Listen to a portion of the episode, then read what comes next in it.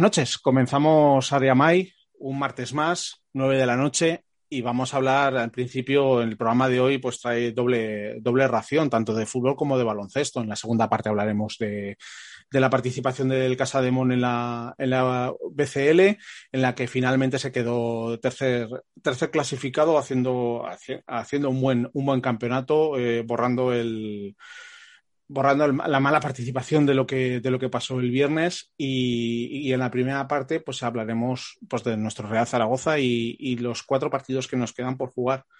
Hoy tengo el honor de, de poder, era una, una, de las cosas que quería hacer en, en este programa, de tener una, una tertulia con, con, mujeres, que parece algo que sea muy extraño dentro, de, dentro del mundo de la comunicación y que parece que no, o que no quieren contar o que, o que cuentan muy poco con, con la opinión de, de, de, del ámbito femenino alrededor del fútbol que cada vez es más mayoritario, que cada vez cuenta más y cada vez tiene, tiene más pasión al, alrededor de, de, este deporte. Sin más preámbulos. Buenas noches, Mónica. Buenas noches, Monse. Muy buenas noches. Buenas noches, gracias. A ver qué sale, qué sale de toda esta conversación y espero y deseo que, que, no sea solo la primera vez y que podamos contar con, con vosotras o con quien consideréis al, alrededor, de, alrededor de los micrófonos de, de Radio Mai, en Área Mai, hablar de la actualidad de, de nuestro Real Zaragoza. Y para empezar, pues que ahí empezar a abrir un poco el preámbulo, eh, ¿Cómo consideráis cuál ha sido la actual temporada del Real Zaragoza? ¿Qué podéis sacar de, de, este periplo 2021 que tan mal nos ha ido a lo largo de todo el año? A ver quién habla primero. Quien queráis. Luego, y si no, os iré dando paso. Mónica Monse, quien quiera, que empiece, que empiece a hablar. Pues a ver, yo considero que es la, una, temporada, una temporada que la palabra es espantosa desde el primer día hasta hoy. Y espero, espero que los cuatro partidos que nos quedan, pues mmm, podamos decir los dos últimos, o por lo menos el último, que ya estamos salvados, porque esto está siendo dramático, dramático. ¿Qué te parece, de Mónica? De las peores temporadas que recuerdo. Y he sufrido, porque esta temporada es de sufrir, sufrimiento diario. Hasta por, por tener un empate contra el español, sufriendo porque y si te meten un gol en el 80 ya la has fastidiado. En fin, una, un horror de temporada. Es que al final, pues todo se resume que cuando has tenido que traer a tres entrenadores, quiere decir que algo has hecho, has hecho muy mal. Sobre todo lo, lo achaco a tema de planificación de, a tema de planificación de plantilla en el verano. Una vez más nos acertaron con el, con el tema del entrenador y eso nos ha lastrado muchísimo a lo largo de toda la temporada visto lo visto, ya no quiero hablar del pasado, quiero hablar de, del futuro. Eh, no me cabe la menor duda de que nos vamos a salvar, a salvar con sufrimiento, porque si no, no seríamos el Real Zaragoza. La pregunta que lanzo al aire, ¿daríais continuidad al gym el año que viene? Yo sí, yo sí, lo tengo clarísimo. Lo tengo clarísimo porque, a ver, este hombre, a ver, no nos gusta el juego que hace, por lo menos a mí, vaya, no me gusta el juego que hace, pero es que no tiene más, es que no tiene más. Entonces, a lo, pues yo pienso que con un equipo, que, o sea, unos jugadores que estén eh, preparados para el juego que él desarrolla, yo pienso que este hombre nos, sí, sí, sí nos puede llevar a, a buen puerto. Mónica. Yo, yo es que no soy muy de este tipo de entrenadores. No me gusta el unocerismo, el salir a especular, al intentar que no te marquen no me gusta.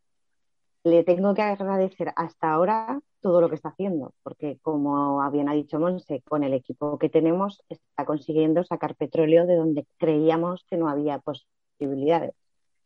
¿Creo que es el entrenador para empezar temporada? Creo que no.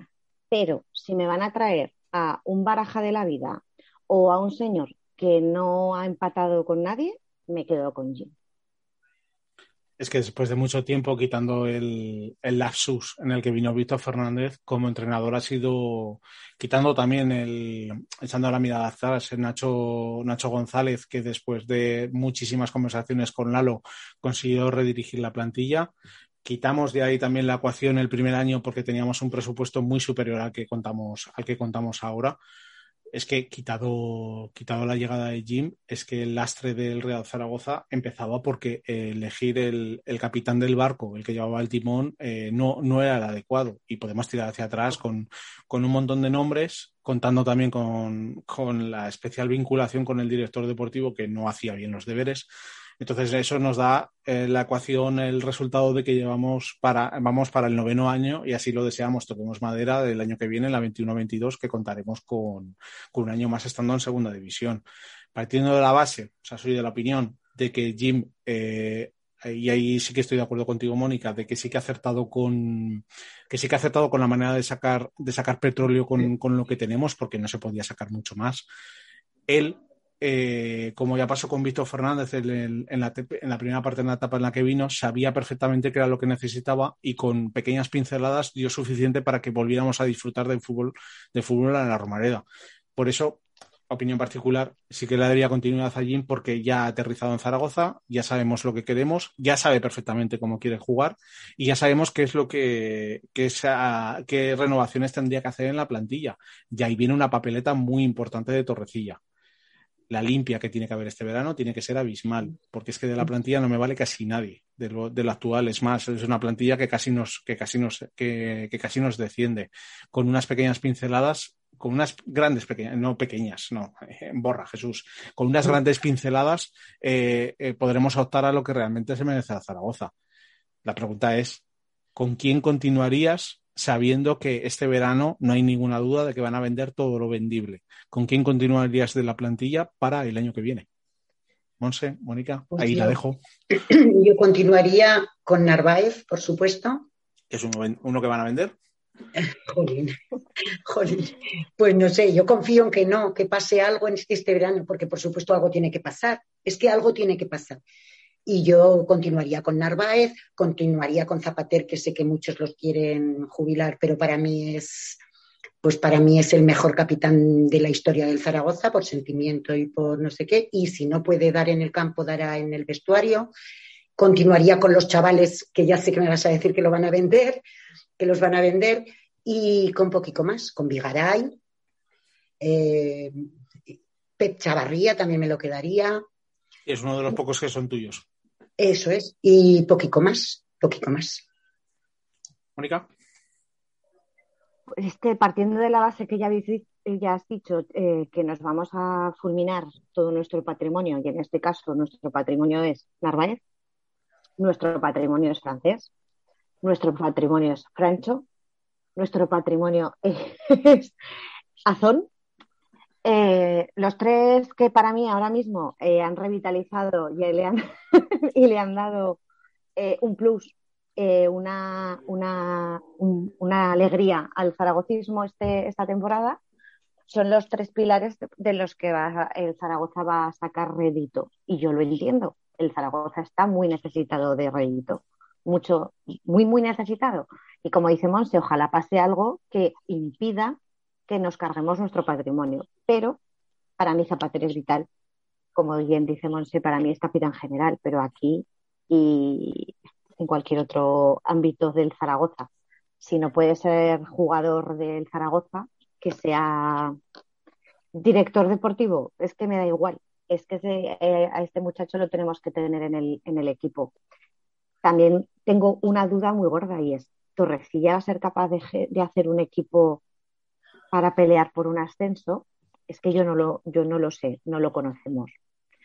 No lo conocemos. Entonces, eh, tengo muchas dudas y sí que me, gustaría que Narváez siguiera, que siguiera, por supuesto, Cristian, para mí es vital. Y de la defensa, yo creo que pues, intentaría luchar por Pivers, que a mí me está gustando bastante.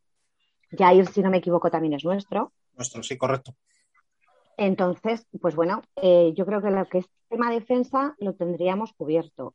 Quizás Nieto, Chavarría, probable, es que, es que a veces tienen días muy malos, cierto es, pero claro, jugando, jugando todos mal, todos somos malos. Cuando el, equipo va bien, al final la dinámica y la, y la positividad del equipo tira para adelante, porque no son tan malos como nos parece, no lo son porque está claro que Jim ha conseguido sacar una cantidad de puntos que en enero nos parecían impensables.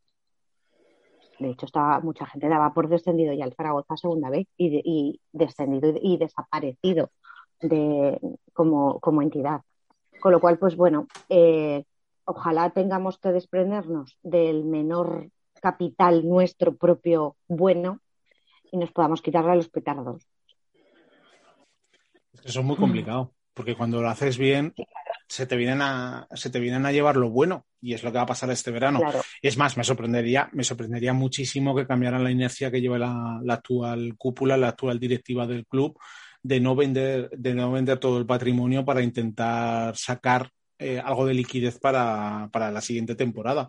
Y solo tienes que ver y la, y la muestra de lo que presentaron a, de lo que presentaron contra el juez del concurso de acreedores para darle una viabilidad de los dos próximos, de los diez próximos años, que era muy continuista con lo, con lo actual.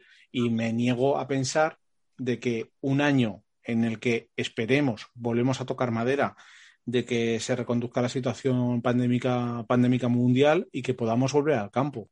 Y ahí vuelvo a, vuelvo a, soltar, la, vuelvo a soltar otra pregunta que, estoy haciendo en, todas las tertulias. ¿Creéis que la directiva actual del Real Zaragoza hubiera actuado exactamente igual si no hubiera habido pandemia? No. Por supuestísimo que no.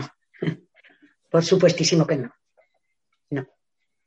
La romareda pesa mucho y no, no, no se hubieran permitido ni la mitad de cosas que se han permitido. No. Ellos han estado muy tranquilos.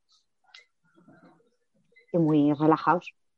El no tener público en la Romareda para ellos ha sido un año y medio de absoluta tranquilidad. Sí. Es que, es. que ha sido una, ha sido un acicate más, ha sido un motivo más porque hemos estado tan abajo, porque si no Baraja no hubiera aguantado lo que aguantó, Iván Martínez no hubiera aguantado lo que aguantó y hubieran tenido que tomar una decisión totalmente diferente. Al final el, eh, la cabeza de Turco fue Lalo que tenía méritos suficientes para mí de, no haber continuado en la, en la disciplina blanquilla por, por, muchos motivos de lo que ha pasado tanto dentro como en lo que ha terminado fichando. Y parece que se calmaron las aguas simplemente con 13, llevando 13 puntos con la cabeza de Lalo a nivel periodístico en esta ciudad parecía que era suficiente y era, era lo necesario. Y menos mal lo que hemos estado hablando, que Jim de esos 13 puntos, pues ahora ya llevamos 44 y ha conseguido que escalemos y que estemos fuera de la tabla, porque no me quiero llegar a imaginar cómo estaría la ciudad en estos momentos si estuviéramos ahora metidos en en, la parte baja de la clasificación con, el, con los falorillos rojos, eh, con el susto en el cuerpo de que pudiéramos descender. Y es que a eso le añades la falta de ingresos, el tema, de la, el, el tema del patrimonio tal como lo tenemos, la devolución del dinero a Hacienda, más añadir el concurso de acreedores, es que el futuro de Zaragoza sería muy negro. Y es que no me lo, quiero, no me lo quiero llegar a imaginar, pero es que no me, no me sirve solo con, con lo que han hecho es lo que habéis dejado caer hace, hace un rato, que es que el Real Zaragoza tiene que reinventarse de alguna manera para buscar ingresos de otra forma y permitir la entrada en, la entrada en el club tanto de capital como de, personas que sean totalmente válidas para conducir este, esta situación. Y ofertas ha habido muchas. Muchas no han trascendido y otras tantas y que al final te, te vas enterando con el tiempo. Y al final, pues es que no llegas a entender cómo se conforman de seguir teniendo el Real Zaragoza en esta situación, porque es que al final se les va a volver en su contra. No me entra en la cabeza. No sé cómo lo veréis. Pues yo estoy convencida, así cuando hablo con, pues así con gente zaragocista y eso, yo estoy convencida de que es que tiene que pasar algo. Y yo siempre les digo, yo, mi opinión es que ahora, ahora en esta situación que estamos, tenemos que estar todos a una intentando hacer toda la fuerza posible. Pero que cuando acabe la temporada tenemos que mm, luchar porque esto cambie, porque es que esto es un, si no va a ser un año, otro año, siempre igual, hay que luchar porque esto cambie. Eso sí, mi opinión, cuando acabe la temporada. Mónica. Es que eh, eh, eh, yo soy muy, muy corriente de Monse, soy muy monsista, porque pensamos igual en muchas cosas. Yo nunca he concebido abuchear a nuestros jugadores en la Romareda cuando han hecho un mal pase. Eh, porque siempre he opinado que los abucheos al final, en todo caso, porque durante un partido puedes mermar más todavía la confianza de un jugador determinado que ya de por sí la tenga mermada. Entonces, si, si, funcionamos en todas nuestras facetas de la vida igual, yo, creo que lo que tenemos que hacer ahora es rezar y, seguir todos a una para que acabe esta infernal temporada y una vez que acabe, manifestarnos manifestarnos, no sé cómo, porque dada la, la, situación pandémica tal como está, me da pavor salir a la calle y mostrar mi desacuerdo con la directiva en una manifestación que a las fuerzas de la Romareda, que es como debería de ser, ¿vale? Pero eh, la, directiva tiene que saberlo, tiene que saber cómo nos sentimos los aficionados, cómo nos han vapuleado, nos han ninguneado y cómo se han reído de nosotros esta temporada. Y cómo. Si solo fuera, eh, esta. Bueno, eh, sí, bueno, a ver, desde que ha llegado esta directiva, sí que es verdad que gracias, muchas gracias por habernos salvado de la hecatombe, pero de eso ya han pasado años, ¿eh? y las cositas no, las no, están mejorando las cosas como deberían de haberlas hecho. Y si hay gente como Ander Herrera y César Sánchez que se han ofrecido a venir a ayudar, déjalos, que igual es, ellos un poquito de fútbol sí saben. Y quizás los que están ahora no saben tanto de fútbol, de fútbol como creen y saben más de negocios, que es lo que pretenden. Porque al final esto es su juguete, pero es mi sentimiento y con eso no pueden, no deberían de estar jugando con mi sentimiento. Y esa es la parte que no, que no llego a entender de la actual directiva de que quieran pasar a la historia como habernos mantenido durante nueve años en segunda división. Es que no se dan cuenta que eso va a estar escrito para la historia siempre en el, en, el pasado zaragocista y cómo se conforman con seguir manteniendo año a año al equipo simplemente porque sea su puñetero juguete y al final pues no dejan entrar, no dejan entrar a nadie porque eso significaría levantar alfombras a saber qué tienen firmado realmente, a saber cómo tienen hecho el reparto para, el, siguiente futuro.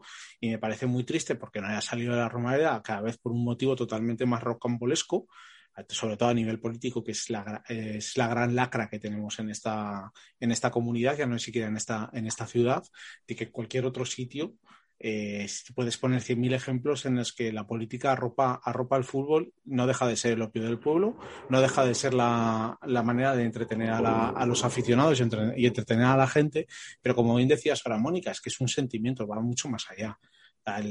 Lo, que, lo que sentimos cuando metió el gol Cristian, cuando nos veíamos otra vez en el pozo de la mierda, hablando pronto y mal, y, y termina metiendo el gol, ese sentimiento no se traduce absolutamente en, nada comparable con, un deporte, con, un sentimiento en el que hay tanta gente detrás. de verdad que, es que no lo entiendo. y no lo entiendo desde, desde el aspecto de que a ellos mismos les está lacrando como, como, empresarios el que no, el que no es el equipo, el equipo a primera división, porque ellos siempre serían los primeros favorecidos en que el Real Zaragoza estuviera en primera división, porque podríamos optar a muchas cosas más.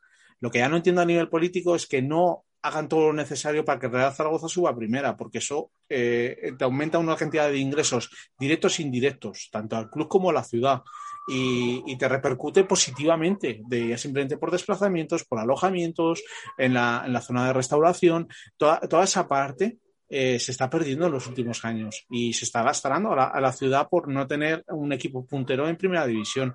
Por eso que es que no, no me quiero extender más porque lo he explicado cien mil millones de veces en, un montón de tertulias y, y, no se llega a ningún punto que es que no es entendible. Enlazo todo esto con lo que estáis comentando tampoco entiendo a la Federación de Peñas cómo está mirando de perfil a, esta situación y no está haciendo más, más presión hacia el club por la situación en la que estamos. Es que no lo sé. Y visto, visto lo visto, que sí que tendríamos que salir a la calle, pero la situación es la que es, pues no puedes. Y se están aprovechando de ello. Es que sí, todo el mundo está muy tranquilo con esta situación. Pero la verdad es que estoy completamente de acuerdo contigo, es que hay, es que, hay que hacer algo más. Yo no sé cómo ni cuándo, pero que hay que hacer algo más. Yo lo que te he dicho antes, soy partidaria de que esperar a que termine este infierno de temporada, pero luego hacer algo, no sé el qué, pero algo hay que hacer, porque esta, esta situación hay que reconducirla.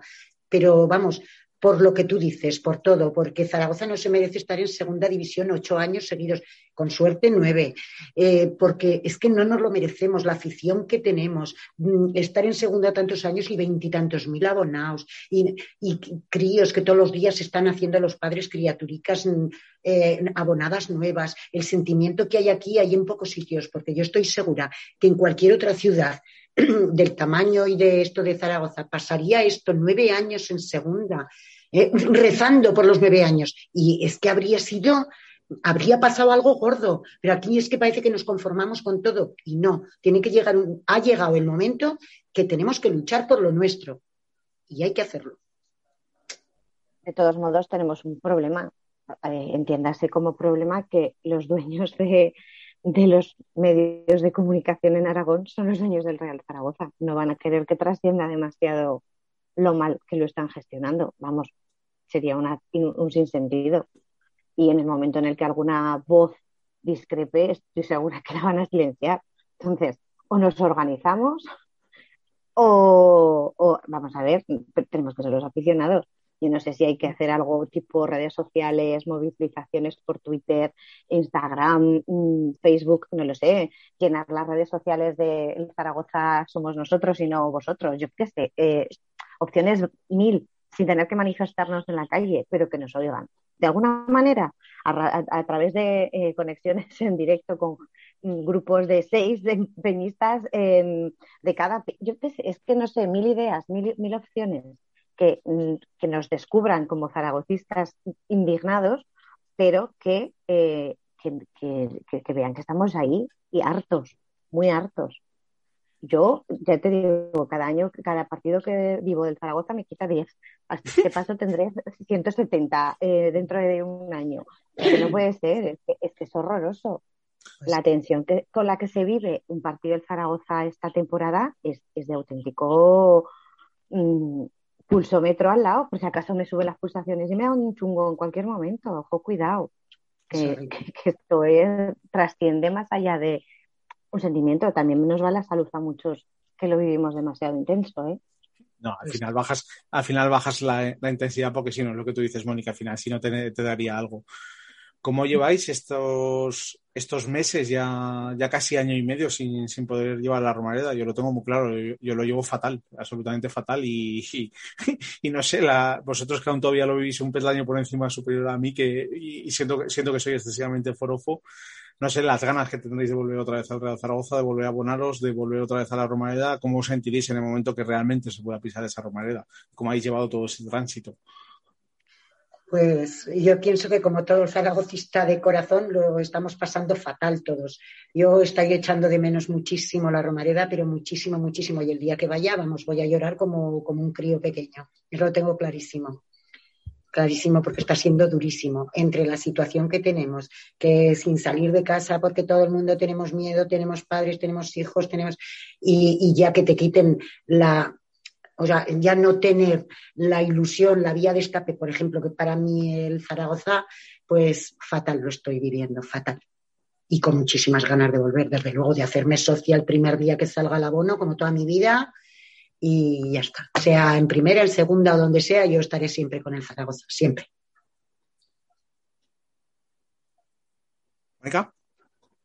Yo es que tengo muchas necesidades de ir a la Romareda.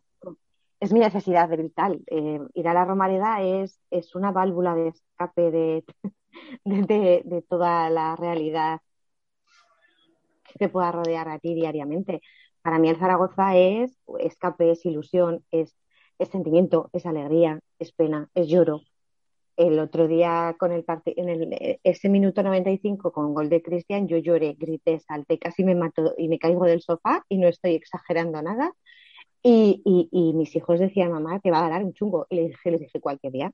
Pero es que yo en la Romareda eh, disfruto, lo vivo intenso. Mm, y, por suerte y por desgracia, eh, esta forma de vivirlo a mis hijos se la he transmitido. Y mis hijos llevan, pues eso, tres años, dos, un año y medio sin poder estar allí. Y lo echan tanto de menos como yo. Claro, es que lo que estáis hablando del gol, es que lo que celebramos como si hubiéramos ganado la, Liga de Campeones es que era un empate contra el Lugo. Era un empate. Contra el... Sí, un empate que te daba vida. Un empate que te daba vida. No, pero a lo que hemos llegado, o sea, de estar disfrutando por Europa, de estar disfrutando de un fútbol magnífico, a, celebrar por todo lo alto un empate, pero simplemente por la situación de la que salíamos. Es que era, es que ya estábamos todos pensando de que nos quedábamos a un punto del descenso, de que, de que volvíamos otra vez al pozo.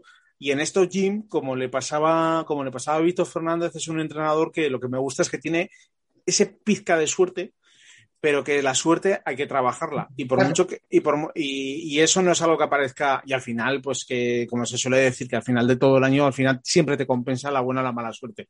Pero claro, te compensa la buena suerte si te lo has currado para, para merecértelo.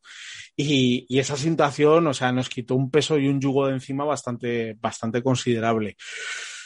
No sé, ¿qué más querríais comentar de, la actualidad zaragocista? ¿Qué más querríais comentar? O sea, eh, los micrófonos son vuestros si queréis decir algo. Os, eh, todo vuestro. Monse, Mónica. Pues a mí me gustaría animar al zaragocismo, que yo sé que es muy complicado en la situación que estamos, pero animarnos, que lo vamos a conseguir y que el año que viene va a ser muchísimo mejor, porque tiene, algo bueno nos tiene que, que es, algo bueno nos espera. Y yo sé que vamos a volver y que vamos a volver a vivir grandes días, que nuestros hijos van a ver lo que nosotros vivimos en, en años atrás, que estoy convencida. Y eso, a darle ánimos al zaragocismo y fortaleza que lo vamos a conseguir. Mónica. Pues es que es duro, es que a día de hoy ser zaragocista es complicado, no deja de ser un sufrimiento más que una alegría. Y es jodido vivir, eh, ver cómo todos acaban celebrando cosas que a ti se te escapan de las manos. El año pasado, por una pandemia mundial, nos quedamos a esto de subir a primera división. este año, por una pandemia mundial, estamos ya haciendo la peor temporada de la historia porque con la romareda llena el Zaragoza no hubiera estado en la situación que está actualmente. Yo estoy segura que hubiéramos hecho lo posible por porque las cosas hubieran cambiado desde el partido 3 de Baraja y el partido 2 de, Iván Martínez. Que no son culpables ellos, que los culpables los, los culpables no son ellos, los culpables son los que los han puesto, los, los cuales la cúpula directiva que se conforma a conseguir otro año más en segunda división, que se conforma con poco y que piensa que los aficionados, por ese sentimiento que tenemos, vamos a seguir aguantando, pero nosotros necesitamos y sabemos que merecemos más, como nuestra Zaragoza, por supuesto, es que es lo que merece.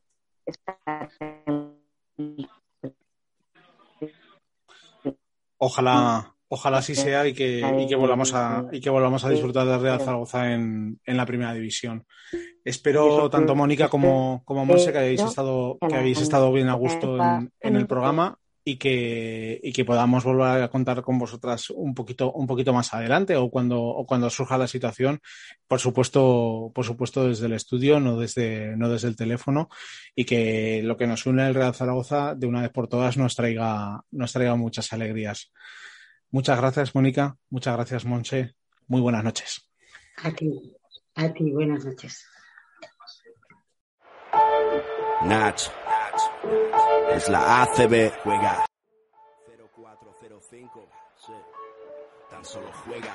Estoy en falla, como Culaya, este MC no falla. Leyenda de las canchas, allí siempre di la talla. Crecí cerca de la playa, costa este. Ningún defensor bocazas impedirá que yo enceste. Mira, adoro la presión, late más mi corazón. Es mi estilo vacilón, así que pásame el balón. Soy el rey de la pista, artista del básquet ciencia. A veces individualista o mago de la asistencia. Tu cara. Muchos me subestimaron, pero mi tiempo ha llegado como a Javi Salgado. Decíais que este deporte era cosa de centímetros. Yo igual que Terrell Myers disparé desde el Ahí lo tienes, tres más para mi gente, insolente jugón. La grada grita enloquecida y me motiva, mamón. Tú ponme alto el listón, listo. Que como Luis Pulo, cospulo en un visto y no visto. El control es vital para alcanzar tu meta. Eres sensible, falla el tiro libre, tiembla tu muñeca. Pide tiempo muerto y relájate. Que ataco como Sergio Rodríguez, tú defiéndete. En cada salto vuelo alto como un globo sonda. Mi apellido no es Navarro, pero soy la bomba. Paso de ronda, misión ganar la copa. Y el año que viene ir y machacar Europa. Mi arropa un público histérico Meterla desde medio campo me hará mítico. Sé que soy único con el esférico en mis manos. Y ningún pressing me ahoga. De esta no te salva ni el mismo Dejan Bodiroga. Juega y con tus cinco sentidos. Defiende a muerte, entrena y no desrespiro. El baloncesto y el rap son parecidos. Solo hay que clavarlas para ganar el partido. Así que juega, juega y dalo todo en cada tiro.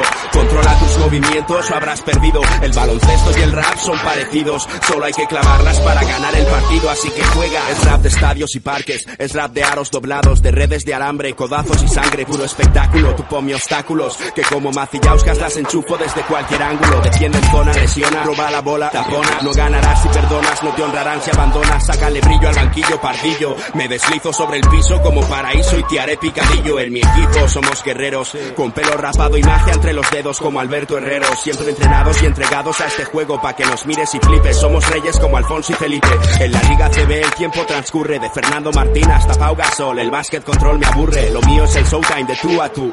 Contraataque al y Marte, fíjate Lurru. Muestra tu estilo y domina hasta que suene la bocina. Entra hasta la cocina y aprende de Argentina. Pepe Sánchez, Spill, Racas, Yanela, Oberto Germán, Escola. Maestros en el control de la bola. ¿Quieres guerra con Roberto? Pues concéntrate. Que como Nacho Rodríguez soy un clásico sobre el parquet. Mi plantilla es carne de playoff y si la cancha arde y el estadio chilla, aparezco yo.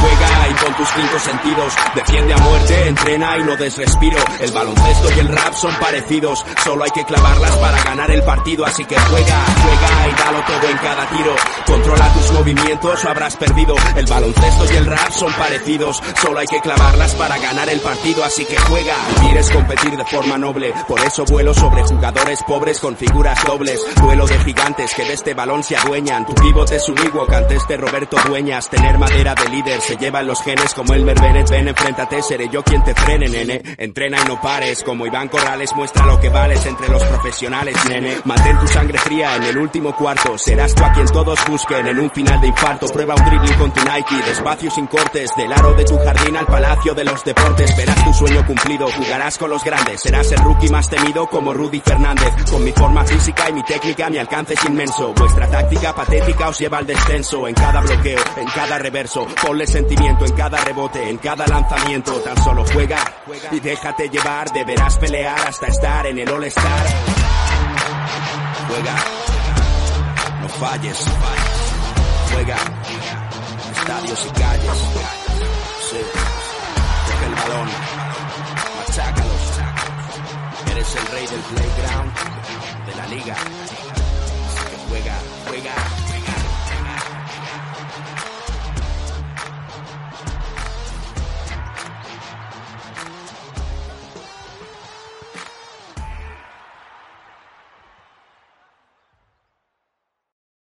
Muy buenas noches y ahora cambiamos de tercio después de estar hablando un ratillo de, fútbol. Ahora vamos a hablar de baloncesto y de nuestra participación europea.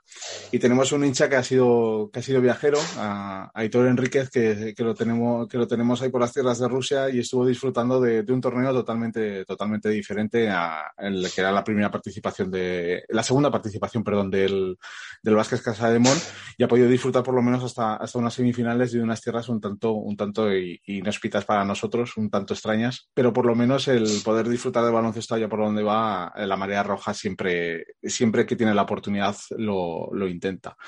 Muy buenas noches, Aitor. Buenas noches, ¿qué tal, Jesús? Bien, aquí pues a ver qué nos puedes contar de esa, de esa tierra Rusia, un tanto extraña para, para, los europeos, pero seguro que tienes anécdotas para podernos contar de, de estos días, de, de, estos días que pudiste disfrutar y de estar por, por, por, Rusia y de todo el torneo. ¿Qué te pareció la para, para empezar y romper el hielo? ¿Qué te, ¿Qué te pareció la participación del CAI? ¿Cómo se ha comportado el club con vosotros a la hora de, a la hora de ir hasta Rusia? Eh, muy bien, ¿no? El, club muy atento con nosotros y, ha sido, la verdad que ha estado además muy chulo el, poder viajar con los, con los tres equipos, porque quiero decir, tienen un ambiente luego que, parece que siempre es rivalidad y tal, pero, pero se ve muy guay que, que eso, que se iban en los asientos, se iban moviendo unos a otros, hacia, pues eso, pues eh, los cubanos, eh, tanto Javier como, como Rivero se pusieron a hablar medio viaje y tal, y, se van juntando un poquillo entre ellos de otros clubes que han coincidido, de nacionalidad, ¿no? Y, está chulo ver esas cosas, ¿no? De que dices, bueno, vamos para Rusia, vamos tres equipos, pero no vamos eh, tensos en el viaje, vamos relajados y, y ya luego cuando lleguemos allí ya ya lucharemos. Y eso la verdad que estuvo muy, muy chulo, es una experiencia chula. A nivel de, a nivel de COVID, que, porque sí que Rusia es un país que, ha sido bastante férreo, que por las noticias que llegan sí que tienen a bastante gente, a bastante gente vacunado y que tienen bastante más controlado que, que lo que tenemos el, al, al maldito bicho en España. Os han, os han realizado muchas pruebas, han tenido que, has tenido que seguir algunos controles. ¿Cómo ha, cómo ha sido toda esa epopeya? Sí, bueno, eh, antes de, para salir ya de España nos pedían una PCR, nos la hicimos eh, tres días antes. eh, luego al llegar aquí, el mismo, aunque te dejan irte a tus hoteles y estar libremente, el mismo gobierno ruso te exige otra prueba los dos, tres días como que no has dado positivo. Y después, al solo estar una semana, pues también el gobierno español, cuando volvemos, nos pide también una PCR de tres días para poder volver a entrar a España. Entonces, en ese tema sí que es verdad que pues, ha sido bastante serio el tema. Y luego ya una vez que hemos llegado aquí, eh, pues eh, digamos que el 95% de la gente no lleva mascarilla, más o menos. O sea, hay muy poca gente que la lleve y, y la verdad es que, pues eso, por la calle la gente va sin mascarilla y es verdad que al entrar en interiores eh, tienen un poco la costumbre de ponérsela tanto en restaurantes como en, sitios cerrados. Luego es verdad que nada más que les ponen la comida se la quitan y ya se olvidan hasta que salen de comercio, pero digamos que por lo menos te controlan temperatura al entrar a tanto a aquí que fuimos un día a un McDonald's, por ejemplo, eh, para entrar temperatura en mano y, y ir con mascarilla hasta que te sirven la comida. Luego en el pabellón igual, en el pabellón sí que todo el rato mascarilla y control de temperatura, pero por la calle es eh, anchas Castilla, aquí no hay nada. Y, y ayer tuve la oportunidad de, hacer un pequeño viaje a Moscú y sí que es verdad que, por ejemplo, en el tren, eh, pues, no sé, igual había dos o tres personas por vagón que la llevaban y el resto suben y bajan y no, ahí no pasa nada. Entonces, un poco raro, pero, pero vamos, prácticamente aquí no llevan nunca. No, si es muy opaco el gobierno ruso a la hora de dar datos, en teoría dicen que, que tienen la población vacunada. Parece que la va, parece, pero que no llegan datos que la, que la vacuna rusa sí que funciona.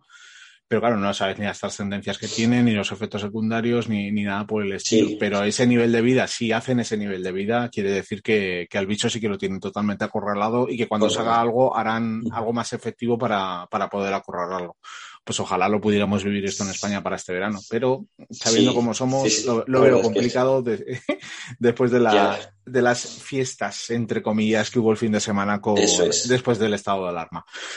Eh, lo, me imagino, pues a mí, yo sí que tuve la, la suerte de poder ir al, a la Copa del Rey del 2015 y es algo que, que, tengo que tengo ni idea de volver a hacer y me imagino que te pasará lo mismo con este tipo de competición cuando, cuando el Basket Casa de Mon la pueda volver a jugar. Me imagino que repetirás, ya no solo por el ambiente, porque tiene que ser muy extraño que haya tan poca gente alrededor de alrededor del estadio del pabellón, pero la, el confraternizarse con otras aficiones y, ese rollo es algo que no, que no se suele ver en, en, otro tipo de deporte y es algo que está bastante bien. Me imagino que te llevarás bastantes anécdotas para, para ti de vivencias al, alrededor del baloncesto.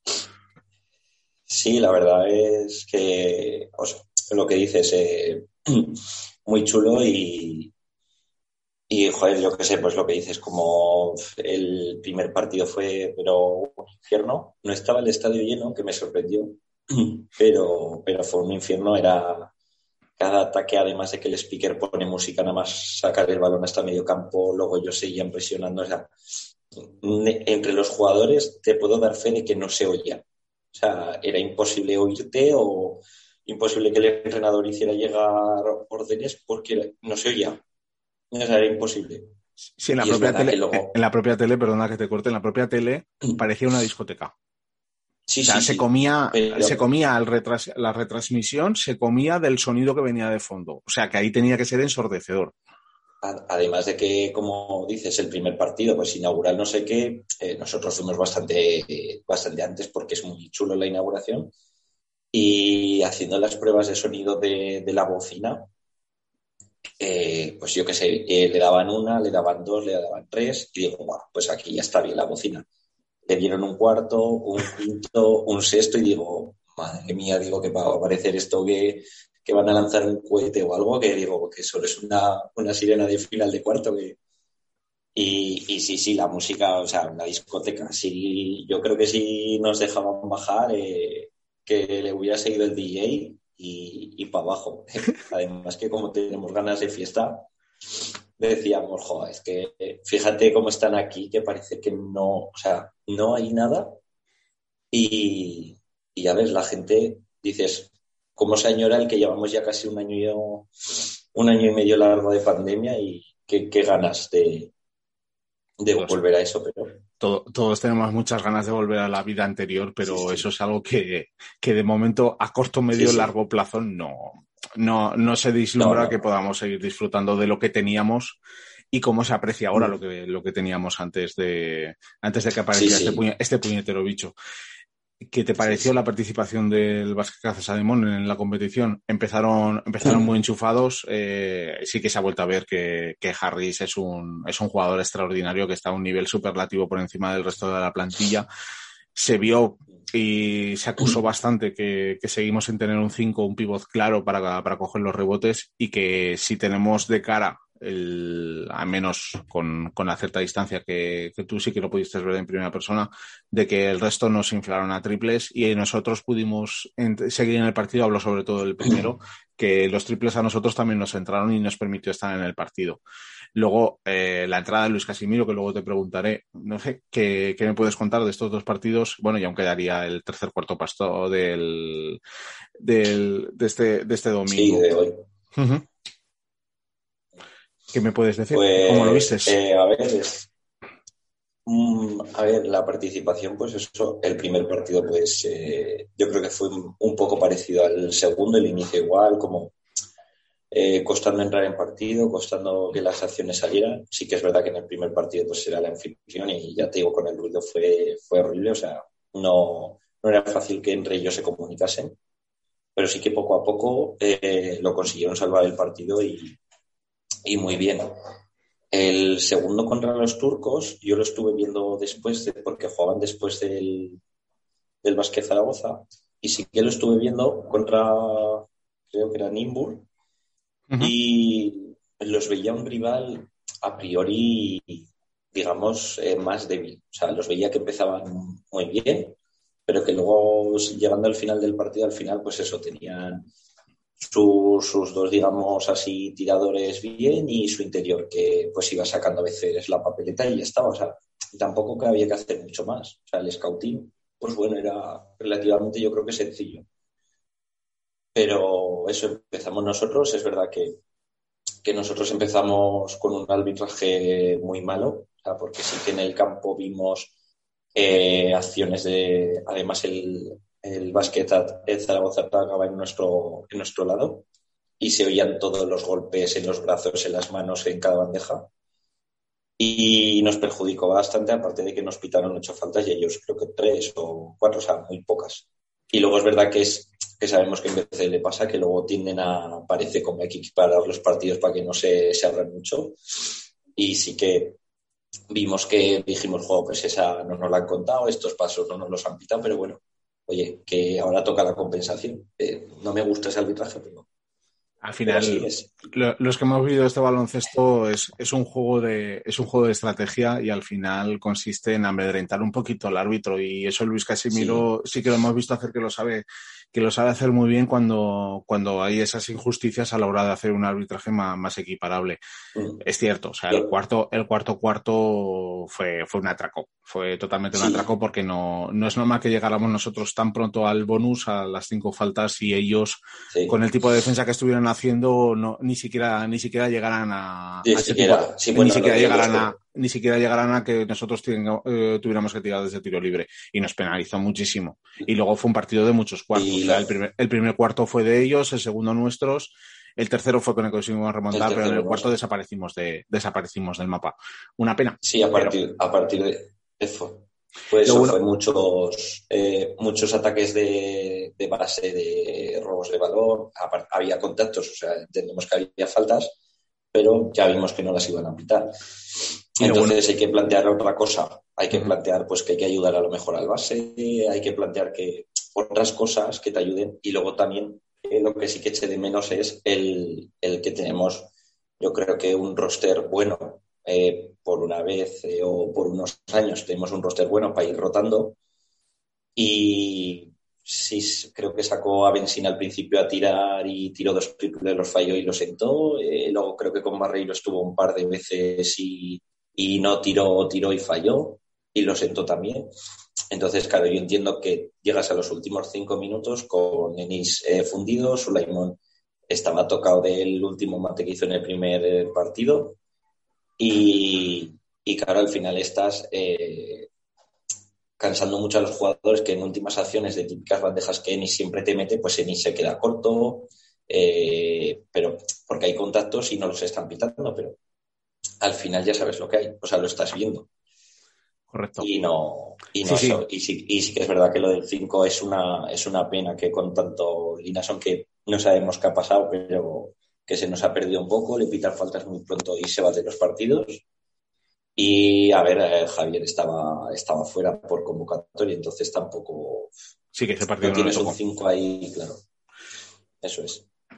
Respecto a la temporada, que de, pasar de Ocampo, seguir por Oveja y luego terminando Luis Casimiro, como, como lo has visto, porque ya lo estuvimos, ya lo estuvimos analizando con tanto con José Miguel Varas, con Adrián como, como Rubén Correa, y vimos que, que una temporada normal y en cualquier deporte que en cualquier deporte, si has tenido que pasar por tres entrenadores, algo, algo has hecho muy mal al final Luis Casimiro sí que ha conseguido sacar petróleo de una, de una plantilla en la que en, ciertos momentos veíamos hasta incluso peligrar la, Liga CB y ha conseguido reconducir la, reconducir la situación. ¿Cómo lo ves? Lo que ha sucedido a lo largo de todo el año. Yo, yo creo que el, que el resumen que, que, hacemos todos que queremos que el Key siempre esté, pues eso, pues eh, eh, media tabla para arriba por lo menos, que no esté de media tabla para abajo sufriendo, que, que hemos sufrido. Eh, yo creo que el titular sería ni tan mal. O sea, tres entrenadores, cuatro o cinco cambios de jugadores, eh, metemos a la cantera, ahora la sacamos, eh, vuelve Javier, o sea, se van, vienen y, al final es muy complicado haber hecho el año que han hecho con lo que hemos hecho. O sea, que ni tan mal yo creo que sería una cosa muy aceptada es un perfecto titular para de, porque con, era, un continuo desastre. O sea, toda, claro, dices, eh, Fisac se te, se te escapa porque no lo has terminado de atar en los despachos o por lo que tú quieras, pues el, el señor es un profesional y se va. Te aconsejo que te eh, escuches, te aconsejo que te escuches el speech de Varas de por qué se fue Porfirio en el anterior episodio y, y sabrás el verdadero motivo de, de, por qué se termina escapando, porque lo, lo dice tal cual, muy eh, cristalino. Sí, sí, Yo, al final es lo, es lo que digo, cuando si no lo dicen ellos, pues al final siempre decimos, bueno, son suposiciones que todos nos enteramos, ¿no? Pero, pero es lo que dices, para el aficionado normal de calle es, eh, ah, que Porfirio no sigue. Ah, eh, ¿me traéis a campo? Ah, sí, sí, que es muy bueno. No, no es muy bueno, eh, es un parche y, pues el parche te ha salido mal. traéis a la oveja que, que no ha competido en ACB, que es muy de entrenar para torneos de, como este, como en el que jugamos ahora, pues a ver qué tal sale. Y, se vio pues que le costó adaptarse a la competición tal cual, luego consiguió sacar rédito y a un juego que no jugábamos antes a correr tanto y, y a ir a muchos puntos. Y ahora eh, de últimas no le estaba funcionando, ya le hacían el scouting mejor o ya no funcionaba. Y lo que dices, eh, has traído a Luis Casimiro, no sabemos cómo, ha tocado dos o tres teclas y, esto volvió a funcionar. Y bueno, pues el partido contra los turcos, eh, no sabemos nunca lo que hay detrás, pero sí que es verdad que, que yo creo que la baja rotación nos pasó factura, porque del arbitraje al final no puedes hacer nada, es el que hay. Y que al final, y que al final son, son humanos. Eh, has jugado un partido hace. Sí, o sea... Has tenido que hacer un viaje, has jugado un partido hace menos de 48 horas y, eso lastra. O sea que no, no puedes estar al mismo nivel de, a nivel de físico. Eso está claro. Y eso que nosotros eh, pudimos descansar un poquito más que ellos con, respecto al partido. Pero al final es que los jugadores son los que son. Y si luego, pues lo que tú decías, si dos o tres jugadores no tienen su día, eso en un equipo de una rotación tan corta se cae. Se, cae totalmente. Y, es, y es otro de los titulares que se podría sacar de por qué no continuamos más en la BCL. De que es un tipo de competición que a mí particularmente me gusta mucho porque es una cara o cruz. O sea, si tienes el día, pasas de, pasas de ronda y si no, pues te caes por el camino. Mm. No sé si pudiste ver el, el Burgos. No, no, no lo pude ver. Mm pues empezaron como nosotros. Creo que si llegaron a poner un 0-9 y Villarroya no lo paraba. O sea, aún me quedé como diciendo. Pero es verdad que es que no estaban haciendo nada mal los chavales. Fallaron dos o tres veces y ellos metieron dos o tres triples. O sea, tampoco estás haciendo nada mal, pero ya sabes que en BCL siempre hay un jugador o dos que son muy anotadores en cada equipo y que se han llegado aquí es por algo. Y llegaron a la mitad un poco más equiparados y en el tercer cuarto, pues eso, salieron mejor Burgos. Y sí que es verdad que lo que nos pasó a nosotros de que el arbitraje igual nos eh, penalizó más, igual a ellos les en la segunda parte les fue un poquito más de cara. Pero vamos, al final ellos no llegaron a descansar casi ni un día y, jugaron y lo ganaron. Entonces, vienes a torneos en los cuales ya sabes qué, es lo que hay. y al CAI yo creo que lo difícil era ganar al anfitrión y ganando al anfitrión ya lo tenía de cara porque tenía un día de descanso, un partido, otro día de descanso y otro partido. Entonces tampoco... Nuestras cabalas tirando un poquito de más de corazón que de cabeza era que el, que eso que Casa hemos llegado a la final contra Tenerife o Burgos y al final pues mira el, es el Burgos el que igual igual se termina llevando el torneo por por segunda por segunda vez. Tenerife igual fue fue la mayor sorpresa que nos pasó de de que es verdad que también les dieron bastante como nosotros, porque es verdad que dieron y no se pitó que decíamos, pues que es que es este torneo, que ya sabes que se te pita menos, que, que lo tienes que asumir. Y, pero es verdad que ellos también en las rotaciones sufrieron. Cada vez que quitaban a Sermadini y entraba a guerra, eh, no, el chaval no estuvo a gusto y, y, se notaba esos minutos que no, que en el rebote ni en la intensidad interior y yo creo que eso lo supieron ver el otro equipo y, lo penalizó y a Sermadini también lo anularon bastante. Además de lo que lo habían anulado ya eh, previamente en el aeropuerto. Que eso también fue eso, te, eso, te, iba a preguntar, ahora que sacabas el nombre, que se supo más del tema Sermadini, porque sí que se habló y hubo mucho bombo con, todo lo que hicieron en el control, pero a posteriori ha salido mm. muy poco, simplemente que lo dejaron salir y ya, o sea, pero no, no ha habido tanto repercusión como hubo cuando, cuando les bloquearon en la entrada. Sí, sí, pues, pues eso, en principio en la entrada nos bloquearon a todos y, la verdad que, eso.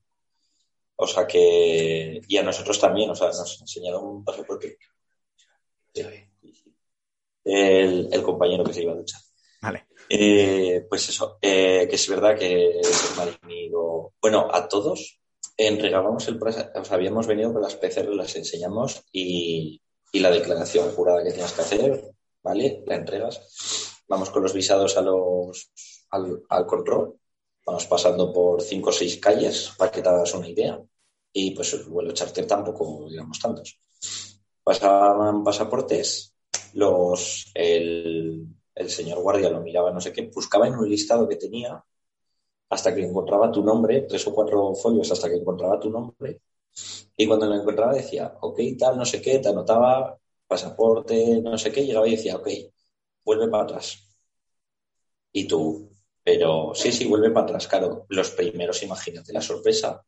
Cuando íbamos 20 o 30 contando jugadores, staff, eh, Antena Aragón, eh, Antena, eh, o sea, Aragón Deportes, eh, todos estos, y decías, ah, que es lo normal. Y luego se llevaban los pasaportes una chica de, aduana, se lo llevaba, no sabemos qué hacía, venía a los minutos y empezaba a leer nombres y decía, este sí, vale, toma, este sí, vale, toma.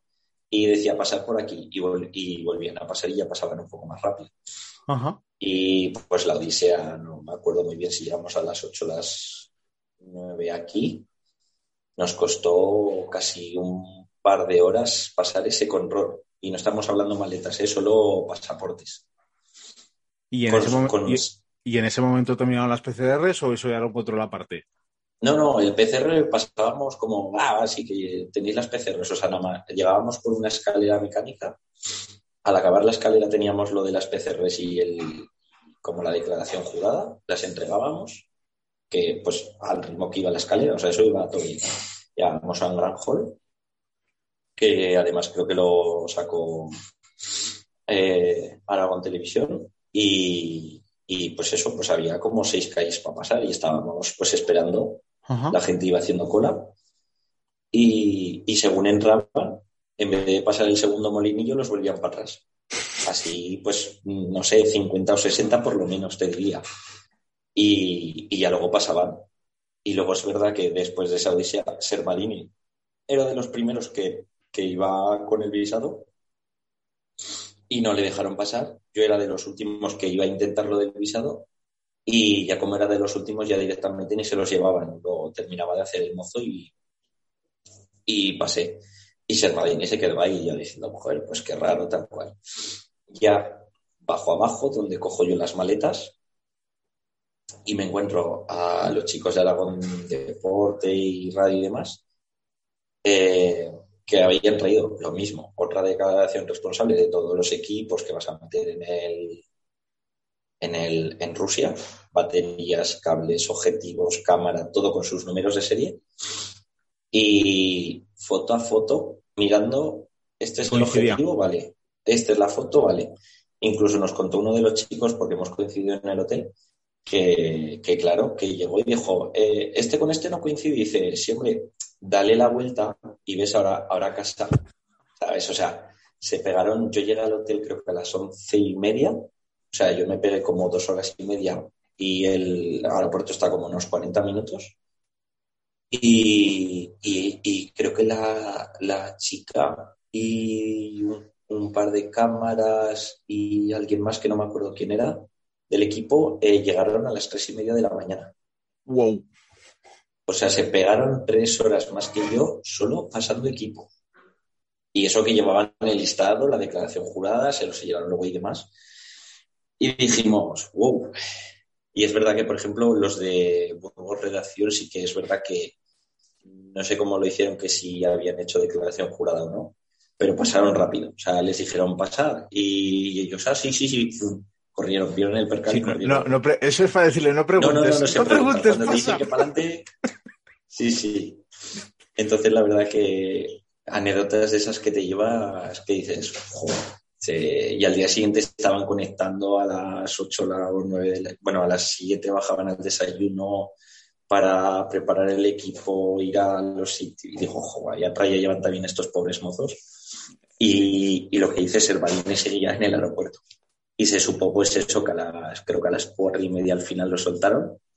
Creo que, no sé si desde algún tipo de FIBA, eh, consulados y demás, movieron Roma con Santiago, pero la idea de Rusia era, era que no entraba. Sí, sí. Eso es lo que, salió, era por tema de consulados y por tema de georgiano con Rusia, pues eso es enemigos a muerte. O sea, por, aquí no pasa. Sí, eso es. Y debió de ser rollo, pues que no sé si el, visado eh, lo tenía bien o que simplemente como era georgiano y pertenecían antes o no pertenecían, o no sé qué historias que han tenido con Rusia, eh, no le hacía falta y no sé si fue por un tema de club de papeles al final o por un tema de, pues, pues eso, que, es, que se llevan mal. Sí, sí, no, no, eh, eso es lo que trascendió que se llevan mal y luego pues lo que tú dices, me imagino que, empezarían a altas instancias las llamadas para intentar desbloquear la situación, porque si no hubiera sido para, el televisión, luego, le sirvió, luego le sirvió para poco, pero bueno, el, y la, la participación de Sermanini, pero por lo menos él pudo, pudo jugar. Respecto, lo que me gustaría preguntar también respecto a, la, respecto a Lucas y miro que lo que trasciende es que tiene un año más opcional, ¿continuarías con él como entrenador? Eh, depende, depende de muchas cosas, eh, depende por lo que lo vayas a cambiar. O sea, quiero decir, eh, vas a traer algo mejor que te puedas permitir que Luis Camis, que Luis y con qué equipo te vas a quedar. O sea, eh, vas a cambiar el equipo, eh, lo vas a cambiar en razón a él, lo vas a cambiar en razón a lo que vas a traer, porque sabemos que el próximo año va a ser complicado, si no tenemos una, una invitación va a ser complicado seguir en BCL. Más el club que este año está comentando pues que, pues que tiene pérdidas, eh, es muy complicado que, que continuemos con, pues que decías, con Elias Harris, que pues, es un jugador que tiene una técnica espectacular, o que puedas arrastrar a otros jugadores, a lo mejor como Wally, que puede venir cualquier Eurocup y te diga que se te lo lleva. Entonces, quiero decir, eh, tienes que buscar cinco, tienes que buscar seguramente ya un cuatro de base, saber qué vas a hacer. Eh, pues lo mismo. Rodrigo va a seguir, eh, a Javier lo vas a usar, vas a tirar de Sulaimon que es escolta, lo vas a seguir metiendo al base. Yo creo que depende mucho de lo que, lo que pueda, o lo que puedas económicamente hacer y, lo que vayas a mantener el próximo año. Mira, ves, eh, tuvo que sacar a colación la entrevista que eh, la charlita que tuvimos el otro día, el otro día hace una, hace unas semanas con, con, con toda la parte de la, de la peña hinchas lo comentaba muy bien, que al final es todo tema de agencias. Entonces, como ahí es, ahí se puede ver claro quién continúa, quién puede venir o quién, o quién pretendes, lo más importante, o sea, en estas competiciones, y lo, y se veía viendo desde hace muchísimo tiempo, eh, depende mucho en qué competiciones vayas a jugar. Entonces, claro, que puedas tener la BCL a no tenerla te permite poder traer unos tipos de jugadores que no te vendrían en el caso de que no tuvieran competición europea. Esa parte es importante. Entonces ya veremos si hay la, la famosa Wildcard, si tienes esa invitación para poder, para poder jugar la BCL, mm. pues te facilitará primero presupuestariamente el poder tener un equipo mejor y segundo que te, que te permitirá por tema de agencias traer otro tipo de jugadores que si no no podrían venir. Entonces, aparte aparte del tema de, aparte del tema de las competiciones europeas, pues luego tienes el ver cómo, cómo se comportan las instituciones públicas, el, poder político con, con, el tema de la con el tema de los aforos, con el tema de las entradas, porque tanto la CB como, como la Liga Profesional de Fútbol ha castigado mucho el que no el que no hubiera el que no hubiera foro, el que no permitieran público en, la, en, las mm. últimas, en las últimas jornadas que le hubiera permitido pues tener un poquito más de colchón económico. Entonces, como todo esto depende primero de cómo esté la pandemia y segundo cómo se comporte en el tema político, está claro que este año van a tener pérdidas en, a nivel de ingresos que hubieran podido tener el que hubieran podido tener para, para, el año que viene. Mm. Entonces ya veremos qué, qué pasa porque se considera a, a, corto, a corto plazo el tema económico, eh, la cosita va a estar bastante complicada. No sé cómo lo verás tú.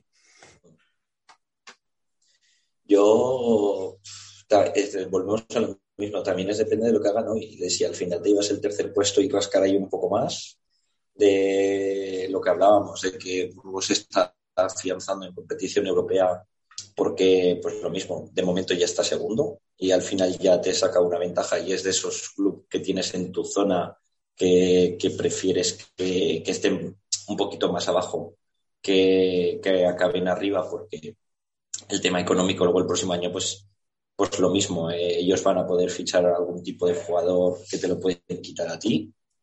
Y, es verdad que nosotros, pues eso, esta competición sí que el partido de contra los turcos yo creo que les ha penalizado y tampoco sabemos al final este año eh, que muchas veces hablamos de que no hay dinero para coger jugadores y este año hemos cambiado tres o cuatro jugadores sin saber cómo, eh, encima de perfiles buenos. Han hecho. Eh, veremos a ver. Se ha trascendido, o sea, se sabe que han, jugado mucho a mover piezas entre el equipo femenino y masculino para poder ir haciendo fichajes entre, entre los dos equipos. Entonces, parte de los fichajes que han podido hacer en el masculino era cuando el femenino estaba salvado, pues intentaron salvar, salvar el masculino. Sí, además, y además es, eso que este año pues, con el femenino que pues lo que dices es todo el si se vuelven a abrir los estadios pues eh, lo que dices ya pues yo creo que el club irá medianamente bien porque se vio la temporada pasada que el, que el pabellón se llenaba cuando el club iba ganando. O sea los partidos según se iba ganando cada vez había más gente más gente y decías joder qué gusto da el, el que vuelva a venir gente al Felipe no que Decías antes que había partidos que iban 3.000 personas y eso estaba desangelado. Y ahora, y ahora vienes y dices, mira, de, de abonados ya tienes 7.000, pues, y todos los días hay que ir 2.000 personas más fijo. O sea, eso al final son entradas. Y, la verdad que, está muy bien. También hay que decir que yo creo que una de las partes buenas que anda haciendo el club estos años es eh, traer a los chavales jóvenes de clubes deportivos a las esquinas que son entradas al final que a lo mejor eh, no vas a vender. que no vas a vender, o sea, las tienes vacías, pues qué mejor que ir poco a poco a esos clubes que, tenemos por la ciudad, buenos, repartidos y, escolares, de decirles a los chavales.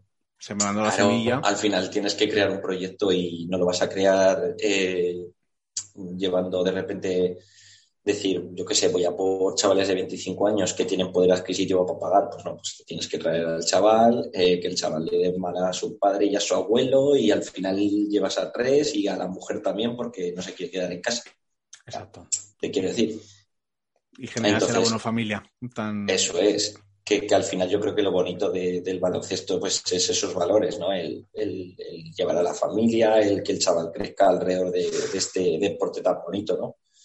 Entonces, tienen que seguir jugando con eso y pues a la vez seguirse pegando con instituciones para que le, pues, le vayan dando ayudas, eh, conseguir sponsor y poco a poco convenciendo a la gente de que esto es un proyecto bueno y que aunque ahora pues a veces estemos en épocas bajas o raras, pues mal que mal este año vamos a acabar en mitad de tabla y siendo semifinalistas de BCL. Entonces, quiero decir, tampoco está tan mal. Y además con lo que hemos pasado. Entonces, a ver cómo lo podemos mantener.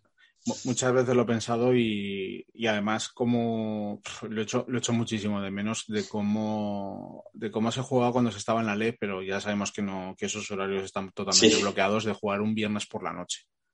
La cantidad de público que te traía y el tirón que tenía porque sabías que era el empezar el fin de semana para, para tener un fin de semana de deporte y que ese horario normalmente no, no suele, en las agendas no suele estar bloqueado, pero como nos penaliza muchísimo el tema, de las, el tema de las televisiones, de que te pueden poner cualquier tipo de horario, pues entonces eso lastra también muchísimo a la gente a la hora de poder, de poder ir al pabellón pero es un mal que, tienen los clubes porque al final es otro tema de ingresos que, que, lo, que lo, permiten mediante la liga y, por mí, o sea, seguiría luchando y peleando porque se pudiera, pero como está ahí suele estar la Liga Campeones o suelen estar partidos desbloqueados para, poder jugar el viernes, no, no se puede jugar en ese horario. Pero vamos, los tiempos de LEF, simplemente por el tema del horario, los sigo, lo sigo echando bastante de menos. además pasa que muchas, o sea, quiero decir, eh, la verdad que los días que son sábados tarde, el horario es de 6-7, es verdad que el pabellón se ve más lleno que, que, muchas veces pues un domingo por la mañana o un sábado por la mañana. Eh, al final son los días que quedas con la familia a comer y es un poco complicado irte a un partido a las 12 y llegar a las llegar a las 2 de la tarde y salir del pabellón a la comida con los abuelos que quieren comer a la una es, complicado. Entonces, claro, eh, pero es además lo que dices, que el tema de derechos televisivos es el donde se recoge dinero y, es complicado, que, porque ya sabes que con el fútbol eh, los horarios buenos los cogen y lo que queda pues o para el baloncesto, porque la Fórmula 1 va por otro lado y las motos también. Entonces, Correcto. pues el baloncesto al final se queda un poco ahí. Y ya no hablamos del, pues, pues el caso del voleibol o de los equipos femeninos de, baloncesto, que eso ya es como, bueno, lo que quede para vosotros y coincide con Madrid mala suerte. Mala suerte y ya está. Sí, sí. Pues muchas gracias, Aitor, por, por tu tiempo desde, desde Rusia y esperemos que sigas disfrutando tanto del viaje como de lo, lo, que te queda de estar por esa estancia por ahí y que sea una experiencia para, para volver a repetir. Lo dicho, muchas gracias por querer participar y esperemos que vernos oírnos eh, próximamente. Eso es, bueno, muchas gracias Jesús.